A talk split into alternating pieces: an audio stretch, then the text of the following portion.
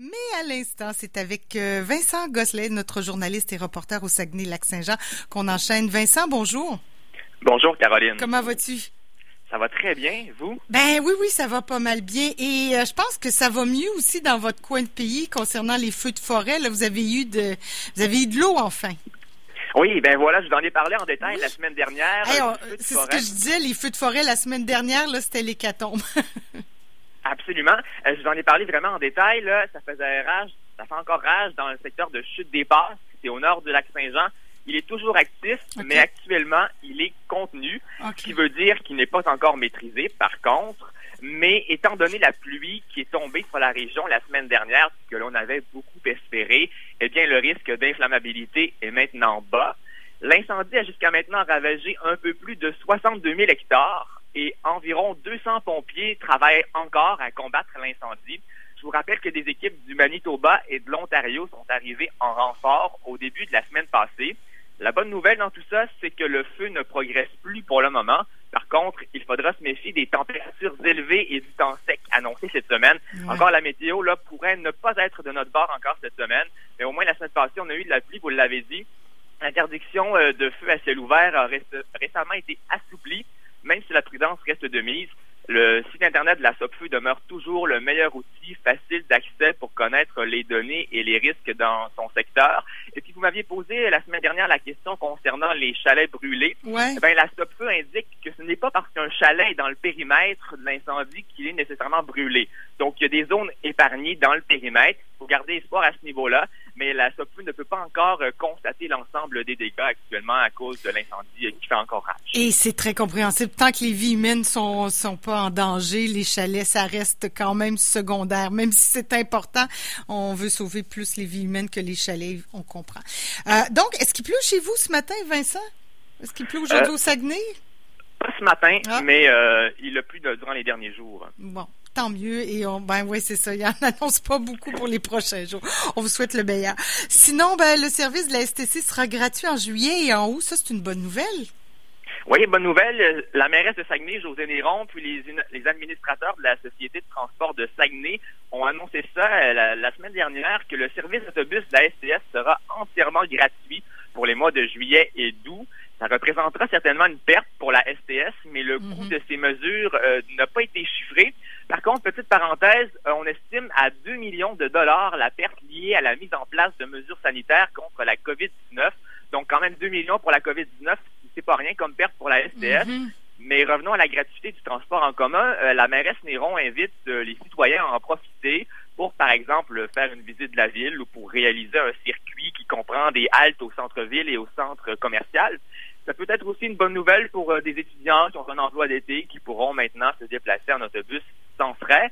Cette gratuité-là euh, est une offre qui va de pair avec la mise en place de rues piétonnes dans les centres-villes dont je vous ai parlé il y a deux semaines. Et maintenant, euh, l'organisation de marchés publics également à Saguenay. ces marchés publics-là seront regroupés sous l'appellation les marchés de Saguenay. Il y en aura trois, un dans chaque arrondissement. Le premier, ce sera au Carré des Vis à Arvida, dans l'arrondissement de Jonquière. Euh, il prendra place pour une troisième année. Donc, à Arvida, ça fait déjà trois ans qu'il est là. Il sera ouvert les mercredis de 15h à 18h du 8 juillet au 9 septembre, donc pas mal tout l'été.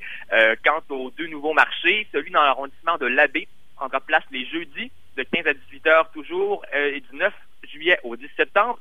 Et puis celui de Chicoutimi aura lieu à Place du Citoyen les samedis de 9h à midi du 11 juillet au 12 septembre. Donc, euh, euh, on aura euh, trois beaux marchés, les mercredis à Arvida, les jeudis à la et les samedis à Chicoutimi. Ce sont plus d'une quinzaine de producteurs locaux qui offriront plusieurs produits, comme par exemple des fruits, des légumes, des produits de la boulangerie, des viennoiseries, du café, des produits transformés, tels que des confitures, des sauces et des pâtes. Donc, on aura une belle panoplie de produits locaux cet été à Saguenay.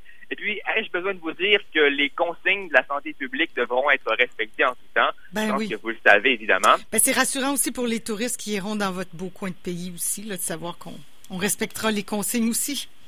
Absolument. Et, euh, dis-moi donc, puisqu'on parlait tout à l'heure du service de la STS, là, euh, euh, chez vous, c'est pas, ben évidemment, c'est provincial, donc le masque est pas obligatoire, mais fortement suggéré aussi dans les services de transport en commun? Oui, voilà. Euh, je pense que la STS ne l'oblige pas, mais qu'il est, est fortement recommandé. Euh, je pourrais vérifier ça pour vous en reparler euh, lors de la prochaine chronique, mais effectivement, là, parce que euh, les chauffeurs ne peuvent pas commencer à faire la police et à Ben non, exiger un masque à l'entrée. C'est comme à Québec et c'est comme au Québec, j'imagine, en général, mais évidemment, on se fie sur la responsabilité de chacun. Là. Je, je parlais, on parlait cinéparc aussi. Est-ce qu'il y a des cinéparcs? Tu parlais de formule cinéparc à, à Saint-Honoré? Oui, également, c'est un événement à venir dans la région. C'est le chanteur Marc Dupré. Donc, pas un film, mais euh, Marc Dupré sera en spectacle. Un Marc Dupré cinéparc. Ouais, voilà. Donc, c'est le 25 juillet prochain euh, à- dans la municipalité de Saint-Honoré. C'est le producteur saguenay bien connu, Robert Hakim, qui assure la production de l'événement. Les billets, euh, dont le prix est fixé à 67,50 pour chaque voiture contenant un maximum de 6 personnes, sont en vente déjà depuis vendredi. L'événement se déroulera sur un site avec beaucoup d'espace et où des allées pour circuler entre les voitures sont prévues. Les deux écrans géants qui seront également installés de chaque côté de la scène. Puis les spectateurs devront syntoniser une fréquence AM dans leur voiture pour écouter le spectacle comme au cinéparc. La veille, c'est le, le 24 juillet. Marc Dupré se produira également euh, au cinéparc de Saint-Félicien à 21h au lac Saint-Jean. Le prix de cet événement-là sera quant à lui de 65,92 toujours par voiture d'un maximum de six personnes. Puis il y a également euh, d'autres cinéparcs ailleurs au Québec qui auront la chance d'accueillir euh, Marc Dupré cet été. À surveiller, donc, euh, Marc Dupré en formule cinéparc. Bon, euh, tu dis 65 ou 67 dollars par auto, puis euh, est-ce qu'on peut est-ce qu'on peut remplir l'auto? Cinq personnes par auto, genre. 400 Euh, c'est un maximum de six personnes. Ouais, six personnes, dépendamment oui, ça prend une voitures, ouais. grosse, oui, c'est ça. Faut être prudent quand même, là, si on met six personnes dans l'auto. OK, ça, c'est, euh, vraiment intéressant. Euh, bon. Première tornade au Québec, ça a eu lieu au Saguenay-Lac-Saint-Jean. Vous avez eu, euh, vous avez remporté la, vous avez remporté la panne de la première tornade. Espérons qu'il n'y a Oui. pas eu trop de dégâts. Euh, pas trop. Ça s'est déroulé mercredi dernier, la première tornade de l'année au Québec, a frappé le lac Brochet, au lac Saint-Jean. Donc, des propriétaires de chalets de Sainte-Jeanne d'Arc ont vécu toute une frousse mercredi vers 13 heures lorsque la tornade de force ES0 a entraîné des vents allant de 90 à 130 km heure. Elle aurait duré trois minutes. Par contre, des arbres auraient été déracinés et des dommages à certains quais ont été rapportés. Euh, Quelques médias disaient aussi que des pontons auraient été brisés parce que dans une vidéo publiée par une propriétaire de chalet sur Facebook et qui est d'ailleurs devenue virale, vous l'avez peut-être vu à la télévision, ben, on pouvait y voir la tornade qui a entraîné un ponton dans une bien fâcheuse position. Donc, euh, quelques dégâts matériels qui ont été rapportés quand même. Bon, ben, en tout cas, on surveille ça parce que la saison des tornades, des fois, est-ce que c'est rare dans ton coin de pays? Il me semble qu'il y en a beaucoup dans le coin de Masquinongé, tout ça, mais euh, dans le coin du lac Saint-Jean, est-ce que vous en, vous en avez pas mal? Non, au lac Saint-Jean ou au Saguenay, c'est assez. pas beaucoup par année. Ouais, quand même. OK. euh, ah, ben, ça, c'est une bonne nouvelle. Une nuée de papillons à Robertval. Décidément, je vous parle beaucoup de phénomènes naturels cette semaine. Ben, que- c'est- on s'en va dans la nature ou on s'en va pas dans la nature quand on va euh, chez vous. Mais exactement, on est entouré de forêts, là, ils Ben oui. euh, oui. Donc, l'importante euh, nuée de papillons a été observée dans la nuit de mardi à mercredi, la semaine dernière, à Robertval. Des milliers de papillons de la tordeuse du Tremble. Donc, c'est pas nécessairement une bonne nouvelle. Ouais, c'est pas des On- monarques, ok, c'est vrai. Non, j'ai dit une ça, bonne nouvelle, mais c'est pas des beaux papillons là. Ou en tout cas, peu importe la beauté, c'est pas le fun. Non, voilà, parce qu'ils ont pris d'assaut la ville. Il faut faire la distinction. Là, c'est pas la tordeuse des bourgeons de l'épinette. Même s'il y a une ressemblance, celle des bourgeons de l'épinette est encore au stade de la larve actuellement. Elle devrait se transformer seulement dans deux semaines. C'est la tordeuse du Tremble. C'est une espèce qui vit principalement au lac Saint-Jean et à l'ouest du Québec. Elle est de plus en plus présente ici, surtout dans le secteur de Lac-Bouchette et de Saint-Édouige. Elle, elle fait des ravages en s'attaquant aux feuilles de peuplier faux tremble. Euh, Donc, elle fait autant de ravages que la tordeuse d'épinette, là. Euh, probablement moins, étant donné qu'elle est moins répandue actuellement, euh, parce que la tordeuse des bourgeons d'épinote, on en parle depuis plusieurs années, puis les dommages sont euh, très, très gros. Mais celle, on, celle-là, on entend moins parler, mais de plus en plus. Là, C'est- c'est- elle prend l'extension dans la région, parce que on la voit également en Abitibi d'ailleurs. Puis la principale cause de cette invasion-là à Robertval serait la canicule et les températures élevées des dernières semaines. Également la lumière du centre-ville de Robertval qui aurait attiré les insectes. Des images impressionnantes sur lesquelles on peut y voir d'immenses nuages d'insectes ont d'ailleurs été tournés. On indique que la scène s'est reproduite jeudi matin, mais que l'heure était au nettoyage parce que ça fait beaucoup de dégâts. Oui, puis c'est éphémère, ça, ça, ça vole et ça meurt sur les perrons, sur, j'imagine, un peu partout. Là, c'est assez, ça doit être assez impressionnant. Et puis, euh, Vincent, on termine avec cette nouvelle. L'animatrice Doris Larouche part à la retraite. On la connaît à Québec pour les jeunes de ma génération.